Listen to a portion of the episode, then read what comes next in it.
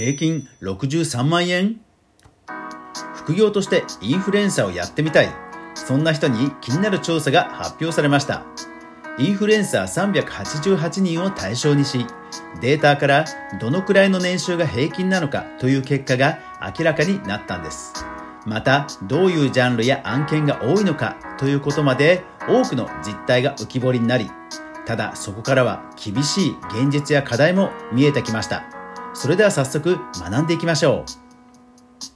う。おはようございます。フリーでマーケターをしながらクリエイター活動しています。かぐわです。この番組ではインフルエンサーやクリエイターに役立つ情報を毎日配信しています。励みになりますのでぜひフォロー登録よろしくお願いします。さあそれではですね今日はインフルエンサーのある調査が発表されましたんで早速見ていきましょう。インスタグラマーの職業年収大調査。はい、こちらですね、えー、インフルエンサー事務所の、えーえーポーまあ、ポータルサイトというかですね、まあ、事務所ですね、えー、 Find インフルエンサーサービス Find Model を運営する、えー、ソーシャルワイヤー株式会社が発表した調査なんです。はい、こちらですね、調査が2022年5月31日で、こちらの事務所に登録するインスタグラマー388人を対象にしたと。いうことなんです。で具体的には、えー、まあ、最低でも、えー、インスタのフォロワーさんが、えー、1万人以上いるという感じです。え女性が87%、男性12%、えその他0.3%とありますから、これペットとかですかね。うん、それから20代30%、30代52%、40代15%、50代1.5%などなどと、え書いてあります。はい、さて、えー、気になる年収なんですけどもこれがすごいんですよ。あの平均が、まあ、書かれているので、まあ、中央値ではないのでちょっと多分、えー、多めにはぶれてるとは思うんですがいやーここまで赤裸々な調査はね初めて見ましたね、えー、まあ、母数が388人ということですからもちろんこれは偏りはあると思うので参考あくまで、え参考値としてえー、聞いていただければと思うんですが、はい、まずは副業として、えー、インスインスタえインフルエンサーをやっている方、はい、平均年収63.4万円。そして、えー、最大年収がなんと800万円と。はい。いやで63万円ってこれあれですよね。えー、昨日私がその、えー、インスタグラマーさんの配信を昨日ねえしましたが、えー、そこで月額5万円で、えー、12ヶ月で、まあ、60万円って話しましたがこれとねドンピシャリなんですよね。いやですからそう副業としてまあ無理なく、えー、インフルエンサーを行うという時に大体ですから目安としては5万円ということなんでしょうね。でですねこのアンケートでははい、なんと本業のインフルエンサーさん、まあ、本当にもうプロですよね、えー、本業でやられてる方、えー、平均フォロワーが7万人と書かれていますが、まあ、本当に、えー、5万から20万とかそのぐらいの方なんですかね、えー、本業の方の平均年収も書かれています。なんと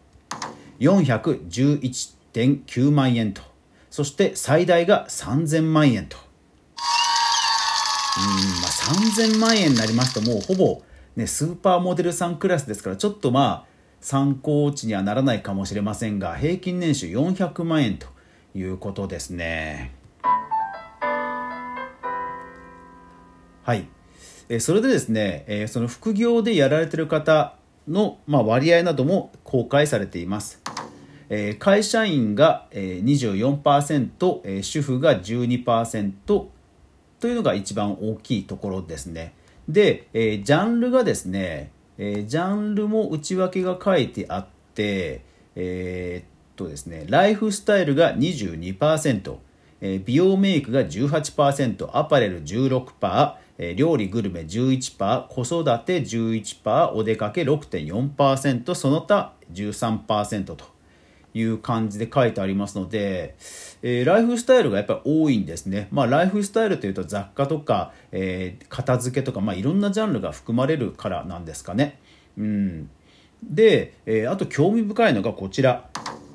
インスタグラムを始めた時期とインスタグラマーとしての PR のお仕事を受け始めた時期を教えてくださいというものなんですが、え2013年からグラフが書かれていて、まあ、徐々に案件の数がまあ増えていくということとともに、え解説数がですねやっぱり減ってくるわけですね。ですから先ほど、30代の方が多いということをお伝えしましたがですから新しい人がなかなか入ってきづらくなってくるのかなということを感じさせます実際2019年からグラフが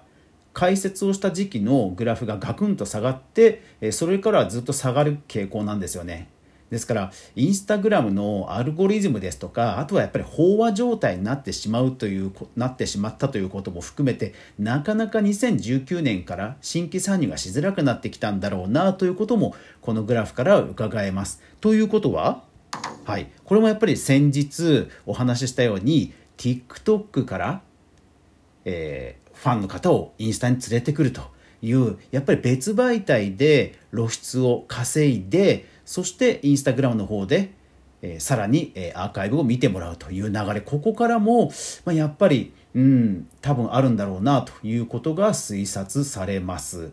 いやですから今日のこのニュースを見て私のその昨日のえ考察を非常にこうまあ裏付けるものなのかな裏付けているなということをすごく実感しました。データにもやっぱり出てたんだなという気がしました。ですので、え、こちらの調査えリールをどれぐらい投稿してるですとかえリールでどういうことを気をつけて投稿してるなども書かれていますのでぜひ概要欄にリンクを載せておきますのでぜひ具体的にチェックしてみたいという方は見てみてください本当に具体的に書いてありますですからあと一つだけご紹介します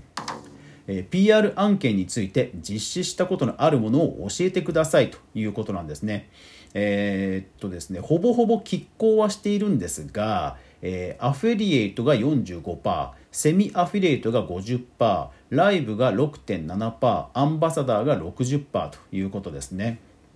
まあ、やっぱりアンバサダーが一番手軽に始めやすくあとやっぱり自分自身のインスタのブランディングやコンセプトに合う合わないがあるのでやっぱり一番合わせやすいというのがアンバサダーなのかなという気はします。アフィリエイトは報酬がいいのかもしれませんがやっぱりこう企業の、えカラーをかなりね出さなくちゃいけませんから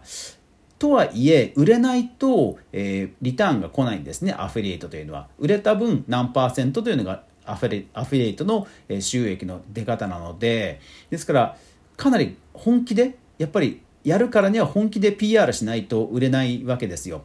ただそれが自分自身のインスタのブランドに合わなければやっぱり世界観に合わなければちょっと紹介しづらいというのがあると思うんですよね。ですので、まあ、一番やっぱり、まあ、低いのかなと。いうことが伺えます。はい、こちらの会社ですね、えー、ホームページに登録の、えー、リンクなどもあるんですが実際、えー、お仕事の事例というのも書いてあります。例えばこちら、えサンプル商品を使ってインスタにアップ謝礼5万円みんなが知っている女性サイトの公式モデル募集謝礼10万円。イベントに参加してブログレポート10万円という感じなんですね。ですからまあ企業のその案件をまあ、1月に1件こなせばまあ5万円で副業60万円というところなのかなというところはこのホームページからも伺えます。ただですねそう考えますとじゃあ今月その1件の案件がないっていうことも当然ありえますよね。えたくさん案件はあるんだが自分の、え世界観に合わない合う商品がないっていうことも当然あり得るわけですね。ですからインスタグラマーさんインスタグラムに限らず、え多くのインフルエンサーさんは、えやっぱりファンの方がついている時にしっかりえクリエイターのサブスクササブスク支援サイトや、えメンバーシップなどで、えファンの皆さんとね直接つながると有料で直接つながるというコミュニティをやっぱりリスクヘッジとしては作っておくべきだということが、え課題としてはあるかなと思うんですね。そんな中、こんなニュースもありました。えプロタンが YouTube の収益情報情報を明かすと。はい、えー、登録者数208万人の、えー、超人気 YouTuber のプロタンさん。ただその方がですね、6月21日の、スポニチの記事で、なんとこう語ってるんですね。数字落ちてる。俺も多分その一人と。はい、どのぐらい落ちてるかというとすごいんですよ。えー、先月500万円だったとしても今月30万円とかざらにあると。いやでも本当ねそうなんですよ YouTube という広告システムが自動でやっているものでさえまあそうなりうるんですねですから、え、特に、え、広告こういった自動の広告収益がないインスタグラマーさんに関しては自分でそういうアフィリエイトなり企業案件の、え、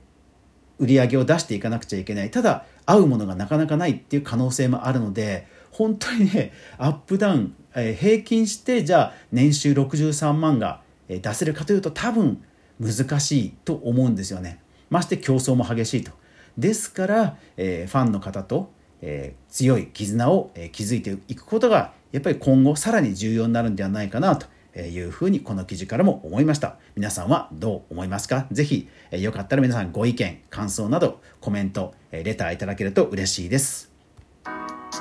この番組ではインフルエンサーやクリエイターさんに向けた情報やトピックを毎日取り上げています。えー、Apple Podcast など、ポッドキャストや音声配信アプリ、そして YouTube、Instagram などでも投稿していますので、えー、ぜひ皆さんお気軽にお好みのアプリで登録、フォローしていただけると嬉しいです。そしてエピソードがいいなと思っていただけたならば、いいね、そして拡散していただけると励みになります。それでは最後までご視聴ありがとうございました。皆さん、いってらっしゃい。